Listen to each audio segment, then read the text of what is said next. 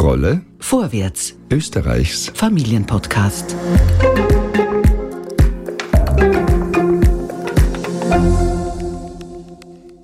Hallo und herzlich willkommen zu einer neuen Folge von Rolle Vorwärts. Am Mikro begrüßt euch heute Lisa. Viele Menschen haben eine akute Covid-19-Infektion zwar überstanden, aber gesund sind sie auch Monate danach noch nicht, denn sie leben seither mit Long-Covid. Eine einheitliche Definition für diese Folgeerkrankung gibt es nicht. Die Symptome sind vielfältig. Das macht die Diagnose mitunter sehr schwierig. Man weiß aber, dass sehr viele Frauen betroffen sind und hier auch Jüngere. Sandra Knopp hat mit drei von ihnen gesprochen.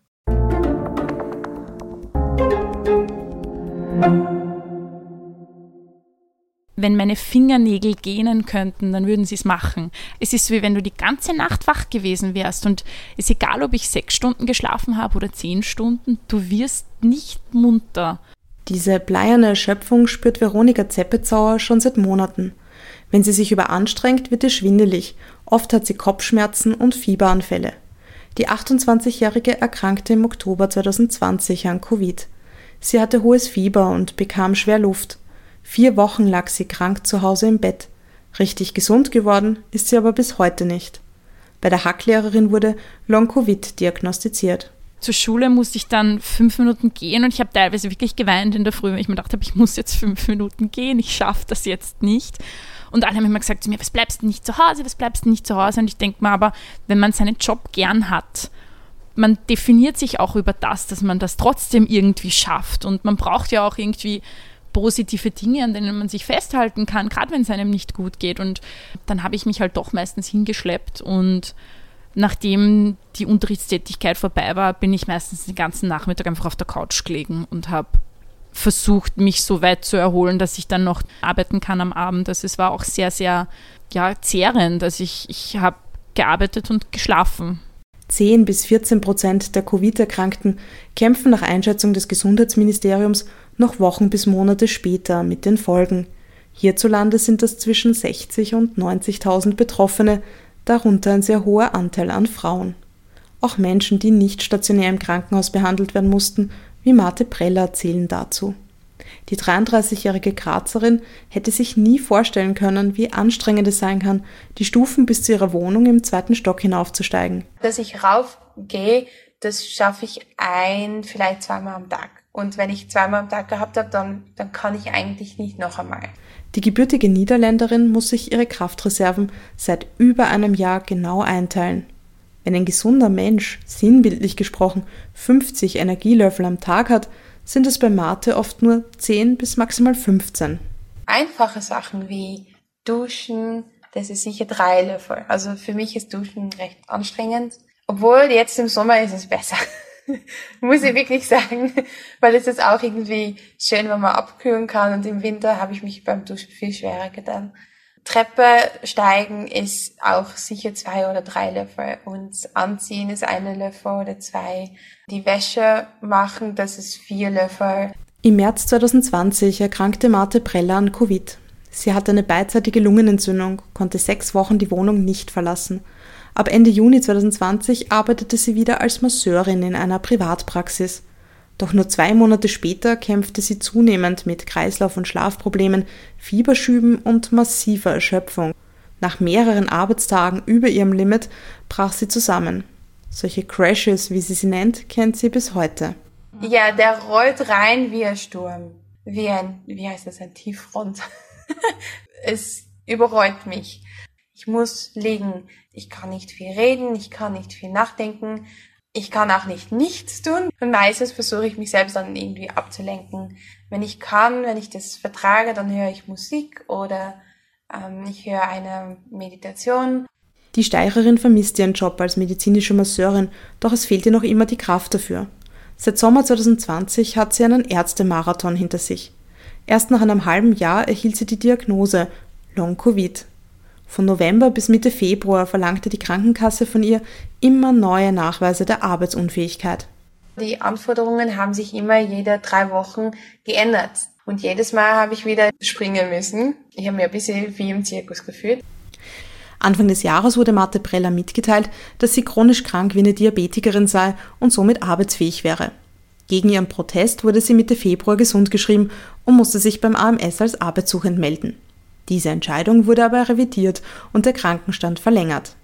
Erst seit März 2021 kann man sich wegen Long-Covid krank schreiben lassen. Doch nicht nur staatliche Stellen taten sich schwer mit dem neuen Krankheitsbild, wie die Lehrerin Veronika Zeppezauer erzählt. Ich habe das Gefühl, dass diese Krankheit schon deutlich aufzeigt, auf wen man sich verlassen kann und auf wen nicht. Und ich habe auch Leute, die sich wirklich distanziert haben von mir, aufgrund der Tatsache, dass sie gar nicht hören wollen, dass es einem lang schlecht geht. Und das kann ich nachvollziehen natürlich, weil jeder möchte gern hören, oh, ich habe mich angesteckt, ich war asymptomatisch, ich war zehn Tage in Quarantäne und dann ist mir wieder gut gegangen. Das würde ich auch hören wollen von anderen Leuten, aber es entspricht halt nicht der Realität, die wir durchgemacht haben. Ähnliche Erfahrungen hat auch die 38-jährige Logopädin und Stewardess Alexa Stefano gemacht. Ich hatte ganz, ganz lange das Gefühl, die Menschen zu enttäuschen, wenn ich sage, sorry, mir geht's noch nicht besser.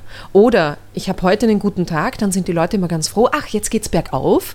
Und dann habe ich wieder eine Woche, in der es mir so schlecht geht. Und dieses Gefühl, ich muss die Menschen enttäuschen, wenn ich eine schlechte, negative Antwort gebe, das hat sich Gott sei Dank bei mir zumindest gelegt. Ich war ja schon im März 2020 krank und habe Long-Covid seit August 2020. Veronika ist an diesem Sommertag zu Besuch in Alexas Wohnung in Wien. Die beiden kennen sich seit Anfang des Jahres. Zusammengeschweißt hat sie ihr Engagement in der Selbsthilfegruppe Long Covid Austria. Alexa beschreibt ihren derzeitigen Zustand folgendermaßen. An guten Tagen mittlerweile ist es aber wirklich so, dass ich auch mehrere Stunden am Stück etwas tun kann. Die Grenze zu, was ist zu viel, ist aber sehr, sehr verschwimmend. Das heißt, ich habe wohl über die letzten Monate sehr genau gelernt, wo meine Grenzen sind.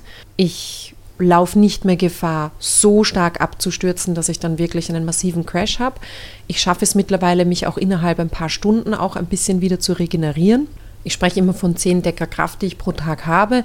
Wenn die aufgebraucht sind, dann muss ich wieder rasten, damit halt da wieder ein bisschen Kraft zusammenkommt. Trotz einer Reha im Frühjahr sind Beschwerden wie Tinnitus, Erschöpfung, Wortfindungs- und Konzentrationsschwierigkeiten geblieben. Ich suche auch ganz oft Wörter, die früher einfach da waren und jetzt ist es manchmal so eine Situation, wo ich mir denke, ich weiß, dass dieses Wort irgendwo in meinem Kopf ist, aber ich kann es einfach nicht fassen.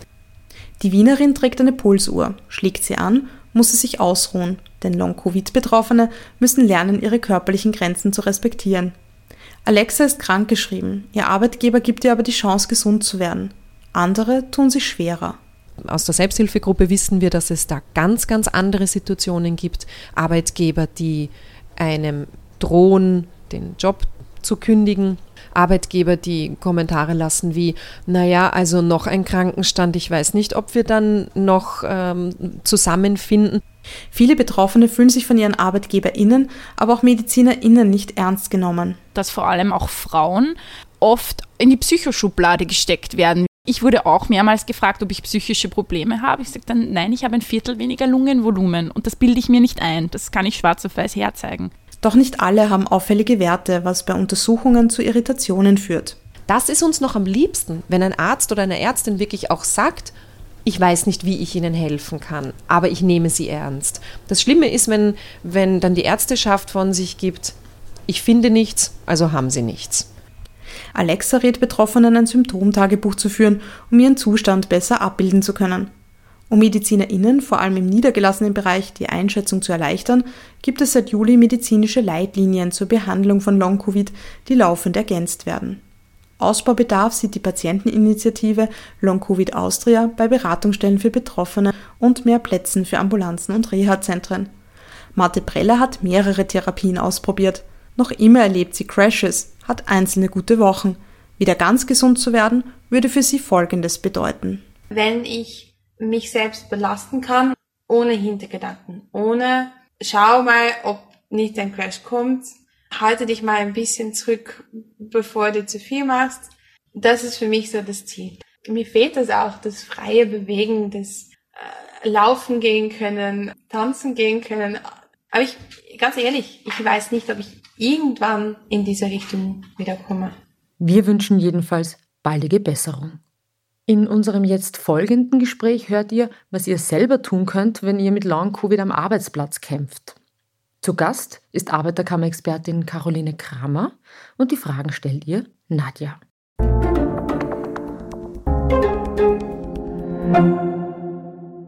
Hi Caro, jetzt haben wir schon in der Geschichte gehört, wie es Betroffenen ergangen ist oder ergeht.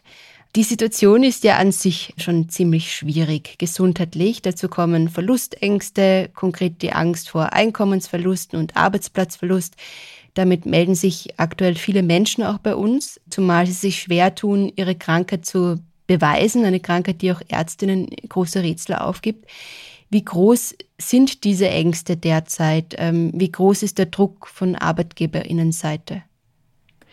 Ja, wir haben in einer Online-Umfrage, in einer AK-Umfrage Betroffene, die während und zwischen den Lockdowns gearbeitet haben, gefragt, ob sie sich am Arbeitsplatz mit ähm, Covid infiziert haben und sie dann gebeten, uns ihre Geschichten zu erzählen. Und es haben sich innerhalb weniger Tage fast 700 Menschen ähm, an uns gewarnt und ihre Geschichten erzählt. Ähm, was darauf rausgekommen ist, ist, dass die äh, Betroffenen nicht nur an den gesundheitlichen Folgen ähm, leiden, sondern vor allem oft mit existenziellen Ängsten konfrontiert sind. Und der Verlust ähm, vom Arbeitsplatz ist nicht selten ja, bei einer Corona-Infektion, ähm, gerade wenn man monatelang krank ist. Ja, wer den Jobverlust nicht riskieren möchte, geht oft krank arbeiten. Auch diese Rückmeldungen haben wir ähm, oft erhalten, was die Folgen natürlich verschlimmert, weil sich viele Erkrankungen, äh, viele gesundheitliche Folgeschäden dann chronifizieren können ja, und, und gar nicht mehr besser werden. Ähm, auffallend ist, dass fast alle Befragten ähm, angegeben haben, dass sie während der Corona-Pandemie sehr viel Kundenkontakt ähm, hatten. Ähm, also regelmäßig Kontakt mit Kundinnen, regelmäßig Kontakt mit Kolleginnen.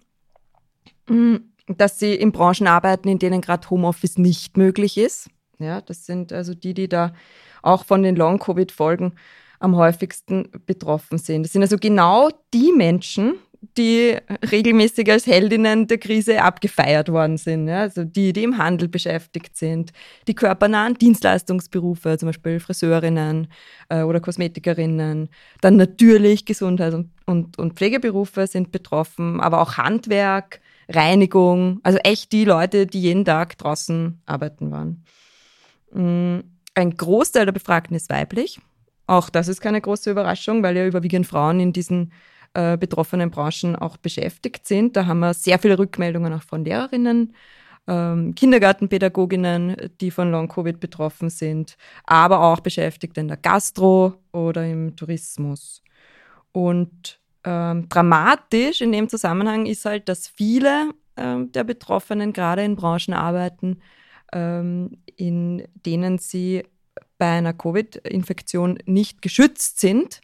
Ähm, also keinen Schutz in der Unfallversicherung haben. Ja, und ähm, deswegen ist es so wichtig, ähm, dass für alle Personen, die sich da im beruflichen Kontext infiziert haben, auch eine Anerkennung von Covid als Berufskrankheit ähm, eingeführt wird. Da kommen wir dann gleich eben noch dazu. Zuerst noch, also das Naheliegendste, das man ja derzeit tun kann oder muss, ist, sich krank schreiben zu lassen einfach. Aber die aktuelle Gesetzeslage ist offenbar nicht so ganz gemacht für Langzeiterkrankte oder um es eben präzise zu sagen, für Long-Covid-Erkrankte. Und um das mal kurz aufzuschlüsseln, also nach sechs Wochen Krankenstand endet die volle Entgeltfortzahlung, für die meisten zumindest. Nach vier Wochen gibt es nur noch einen Teil, beziehungsweise bekommen Betroffene nur noch Krankengeld von der Krankenkasse in Höhe von 60 Prozent des Bruttoeinkommens. Brauchen wir denn ein neues Gesetz, das etwa Folgeerkrankungen durch Viren oder Pandemien in irgendeiner Form berücksichtigt in Zukunft? Ja, schwierig ist Long-Covid vor allem aus zwei Gründen. Einerseits sind die Symptome so vielfältig, ja, so schwer einzuordnen und andererseits dauern die gesundheitlichen Folgen so lange. Ähm, und dann haben wir wieder zwei Gruppen von Menschen. Einerseits die, die einen relativ unkomplizierten Verlauf hatten, ja, manchmal sogar fast völlig ohne Symptome und trotzdem unter diesen langwierigen Folgen ähm, leiden, mit denen sie aber weiterarbeiten können. Das ist so die eine Gruppe. Ähm, und die andere Gruppe ähm, sind die Menschen, die einen sehr schweren Verlauf hatten, vielleicht sogar auf der Intensivstation waren, ähm, monatelang im Krankenstand waren und unter Umständen für immer arbeitsunfähig bleiben. Ja, da, da zum Beispiel eine junge Angestellte hat sich an uns gewendet, äh, die hat sich ähm, auch am Arbeitsplatz mit äh, Corona infiziert und äh, war nie wirklich im Krankenstand, leidet aber jetzt seit Monaten unter Depressionen, unter diesen Müdigkeitsattacken, ja, geht aber weiter arbeiten. Ja. Ähm, und dann gibt es einen anderen Fall, der mir da sehr in Erinnerung geblieben ist. Das ist ein, ein Produktionsarbeiter, in einem großen Produktionsbetrieb äh, beschäftigt, hat sich dort auch am Arbeitsplatz infiziert und war dann 30 Tage auf der Intensivstation. Ja, ähm, insgesamt ähm, vier Monate im Krankenstand. Mhm, hat immer noch, immer noch äh, Folgeerscheinungen, geht aber mittlerweile wieder arbeiten. Und für den war eben diese Zeit zu Hause, ja, diese Zeit im Krankengeldbezug massiv existenzbedrohend. Der ist äh, verheiratet, hat vier Kinder. Die Frau hat selbst keine Arbeit, kein Einkommen.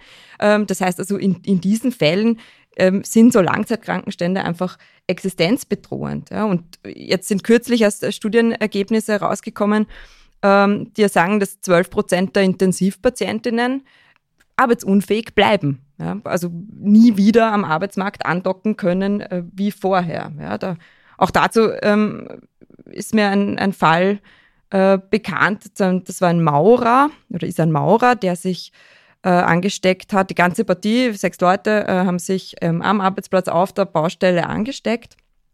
Ähm, der ist dann im Krankenstand gekündigt worden, mh, ist jetzt gerade beim AMS gemeldet, ähm, weiß im Grunde nicht wirklich, wann es besser wird. Der Arzt sagt, ja, in den nächsten sechs Monaten kann er damit rechnen, dass es besser wird, aber im Grunde ist unklar, ja, ob er, ob er seinen Beruf wieder, wieder ausüben kann.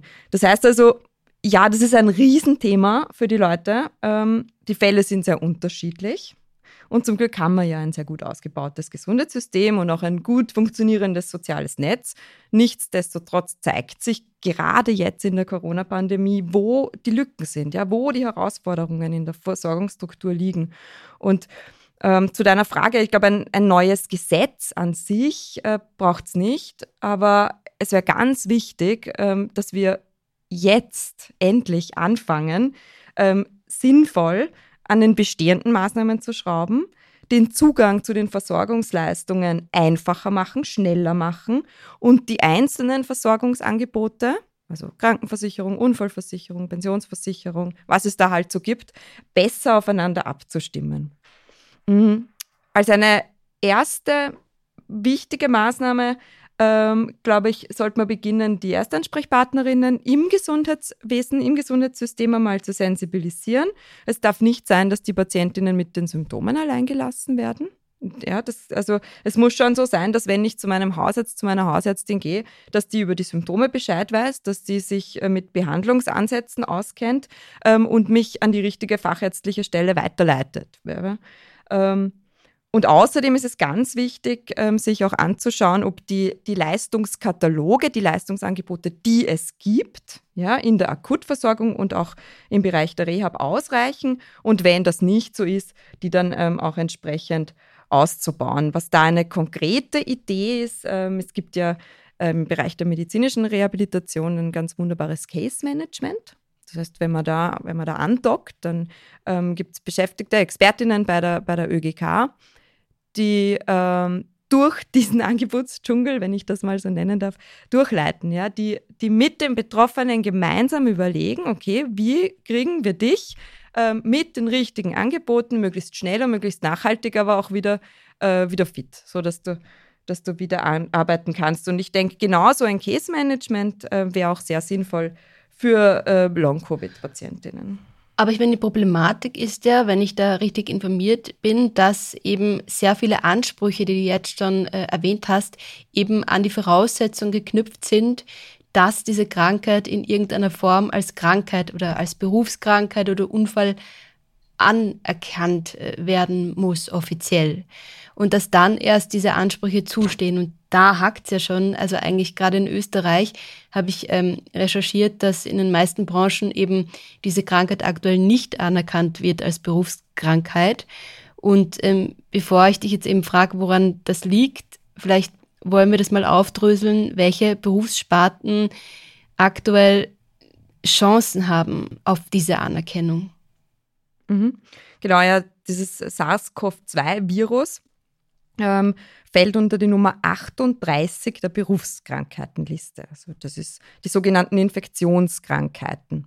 Und ähm, leider findet sich bei dieser Berufskrankheit eine Einschränkung auf bestimmte Berufsgruppen, sogenannte Listenunternehmen, von denen der Gesetzgeber annimmt, dass die generell einem höheren, einem, einem höheren Infektionsrisiko ausgesetzt sind als die allgemeine Bevölkerung. Und in dieser Liste ja, stehen Unternehmen oder stehen Branchen wie Gesundheits- und Pflegeeinrichtungen, öffentliche Apotheken, Bildungseinrichtungen, Kindergärten, Schulen zum Beispiel. Das heißt jetzt, ähm, wenn eine Krankenpflegerin sich auf einer Covid-Station ansteckt, dann wird diese Infektion als Berufskrankheit gewertet.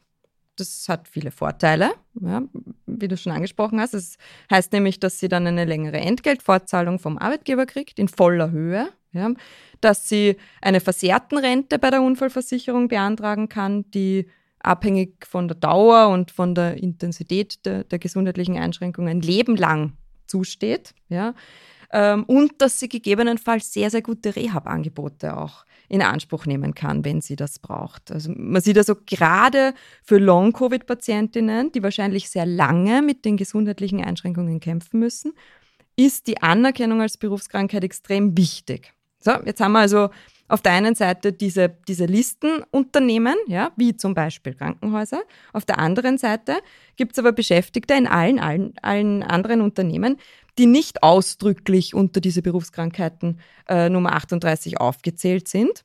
Und bei denen ist die Schwierigkeit, die müssen eine sogenannte vergleichbare Gefährdung nachweisen. Das heißt also ähm, beispielsweise eine Supermarktangestellte, die muss aufzeigen, dass sie einer vergleichbaren Ansteckungsgefahr unterliegt, ja, wie ähm, eine Angestellte in einer Apotheke zum Beispiel, die ja in der Liste mhm. steht. Ja. Und nur so besteht überhaupt die Chance auf eine Anerkennung als Berufskrankheit mit all den Leistungen, die da dranhängen. Also es ist eigentlich im wahrsten Sinne des Wortes eine Beweislast, oder? Also es hört sich sehr, sehr beschwerlich an. Genau.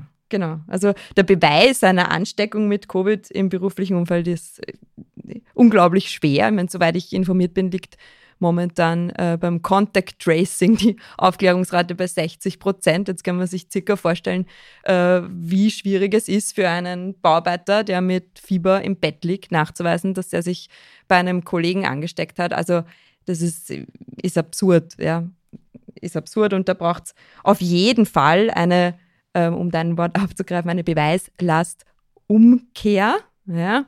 Also generell einmal muss man schauen, dass man diese Berufskrankheitenliste ausweitet, ja, und zwar auf alle Branchen, auf das muss für Beschäftigte in allen Branchen möglich sein, eine Berufskrankheit nachzuweisen und die entsprechenden Leistungen zu bekommen, ja, nicht eingeschränkt auf diese paar äh, ähm, Listenunternehmen, die da drinstehen. Das ist das eine.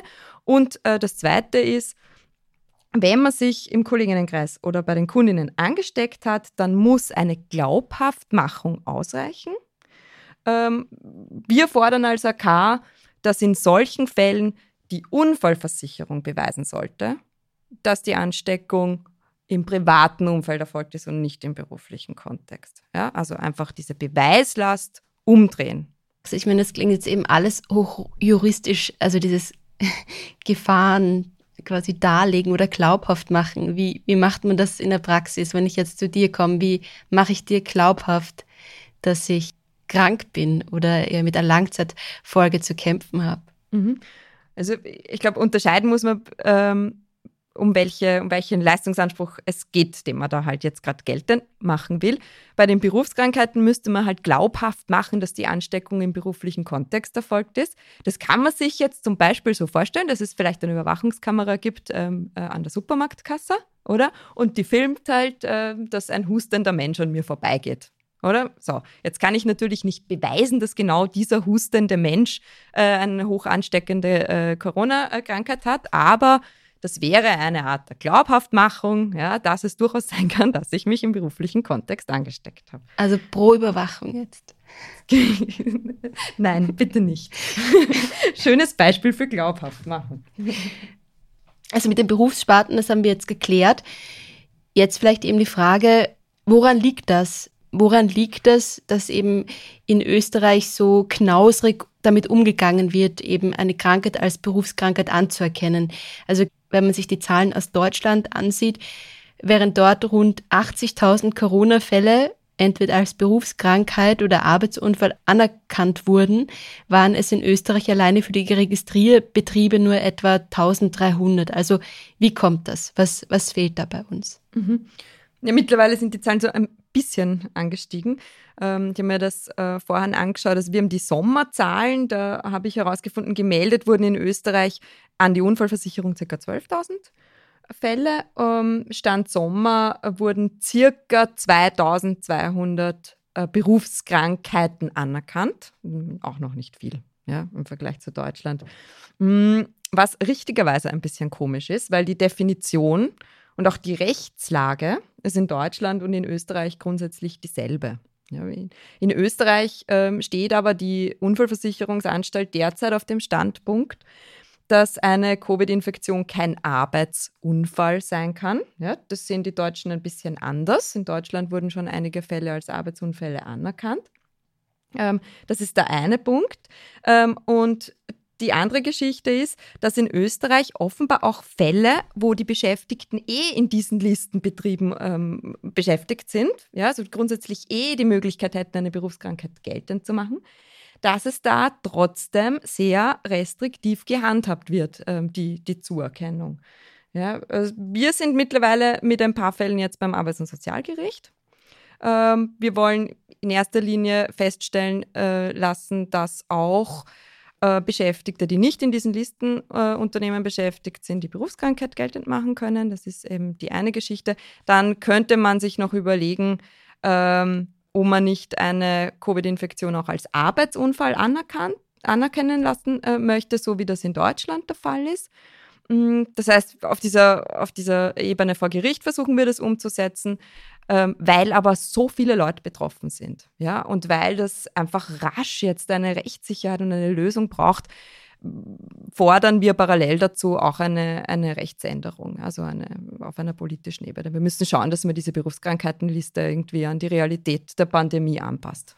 Also hier schon eine Gesetzesänderung, ja. weil wir am Anfang ja gesprochen haben von Langzeitkrankenstand und Gesetzesänderungen, wo es keine braucht, aber schon bei der Liste eben, dass die momentan zu abschließend einfach formuliert ist. Genau. Es kann nicht sein, dass gerade die Leute, die während der Pandemie gearbeitet haben, Kundenkontakt hatten, dass gerade die keinen Anspruch haben.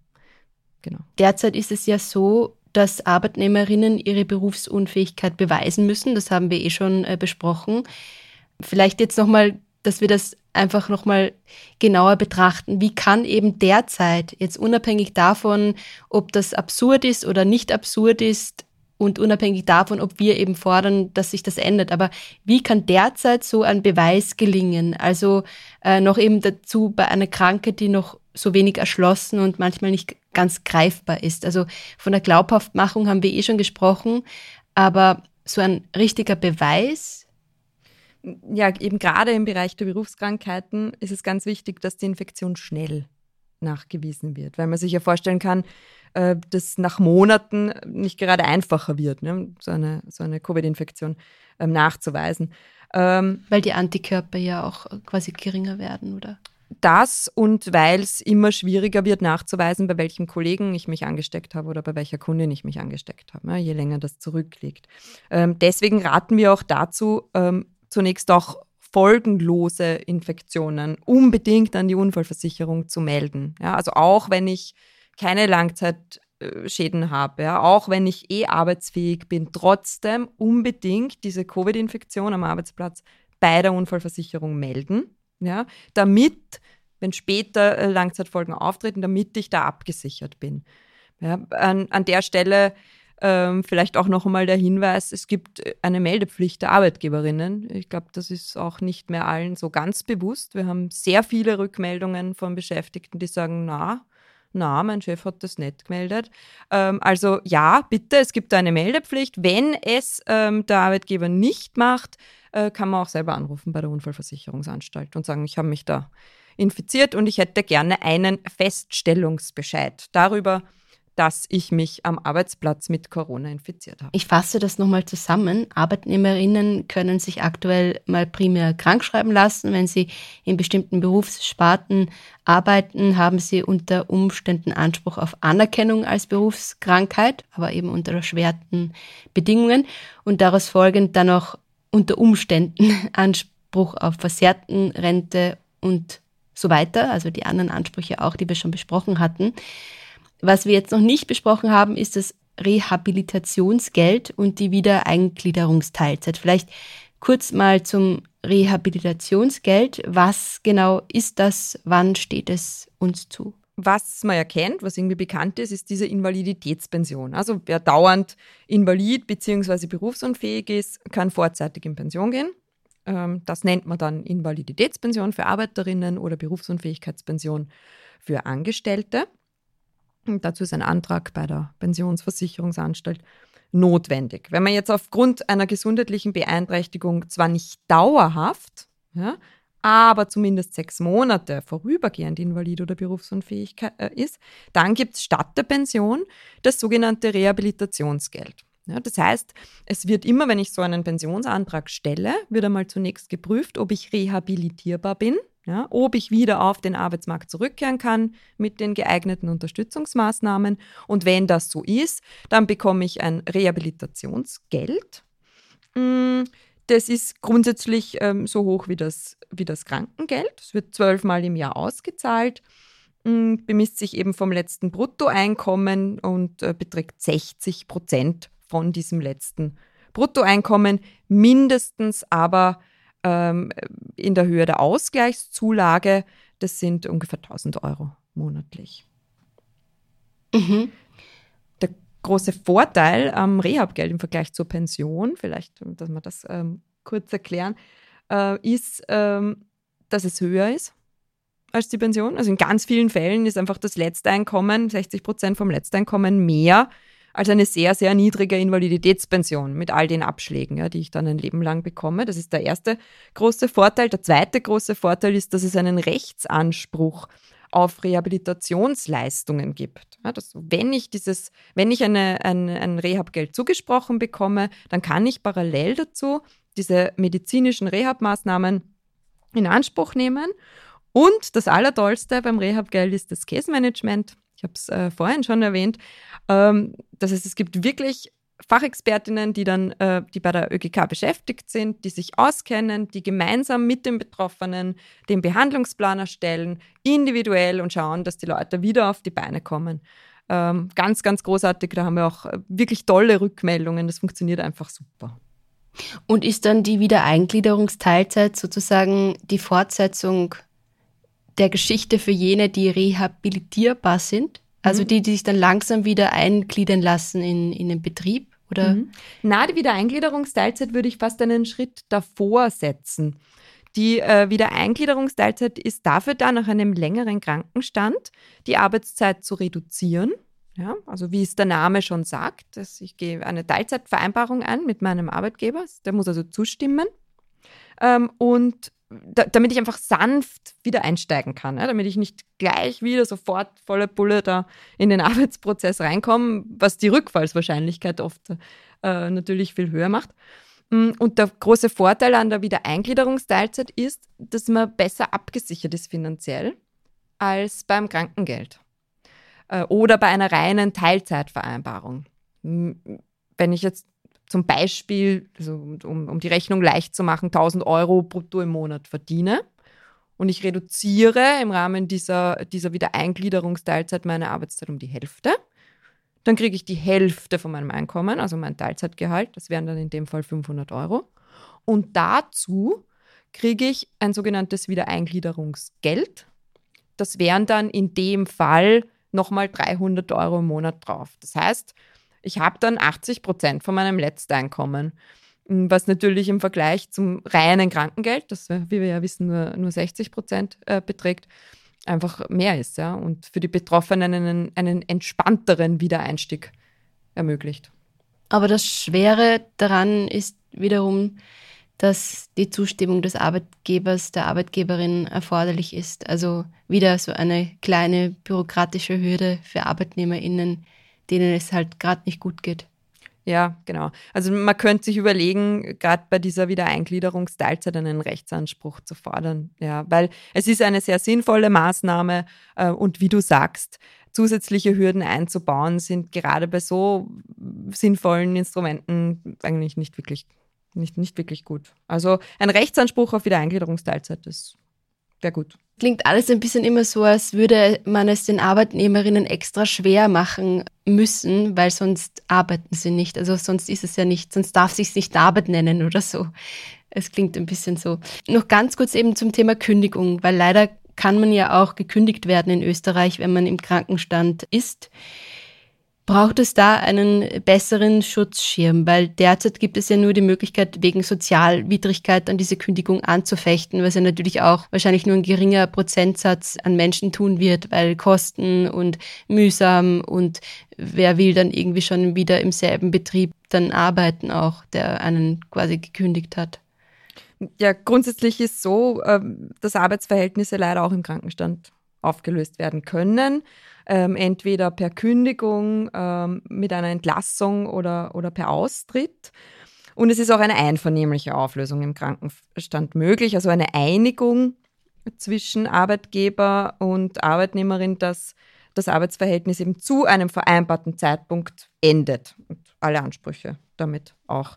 Ähm, und früher war das so, dass ähm, viele äh, Arbeitgeberinnen ihre Beschäftigten zu einer einvernehmlichen Lösung dann im Krankenstand gedrängt haben, damit sie sich die Entgeltfortzahlung im Krankheitsfall sparen. Ja, was ähm, aus zwei Gründen problematisch ist. Auf der einen Seite ist es viel weniger Geld für die Betroffenen. Ja, es ist ein Unterschied, ob du volle Entgeltfortzahlung weiterkriegst oder nur 60 Prozent Krankengeld.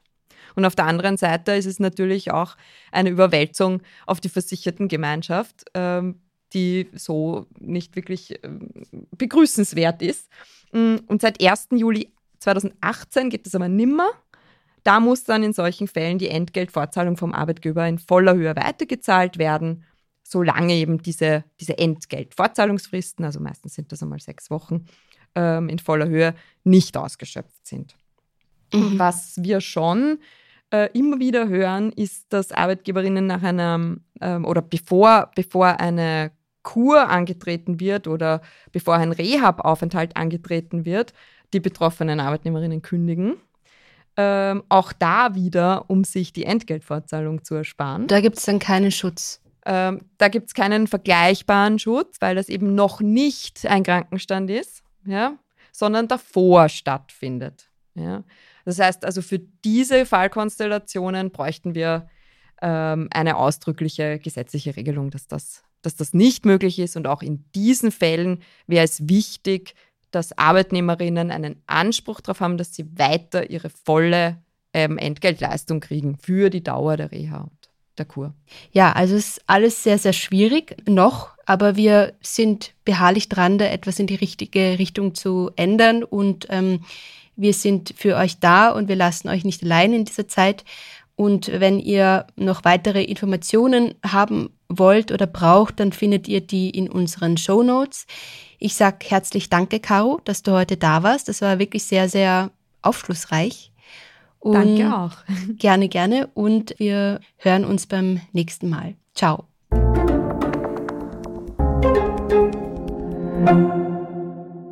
Ein Hinweis noch in eigener Sache an dieser Stelle, der uns sehr wichtig ist.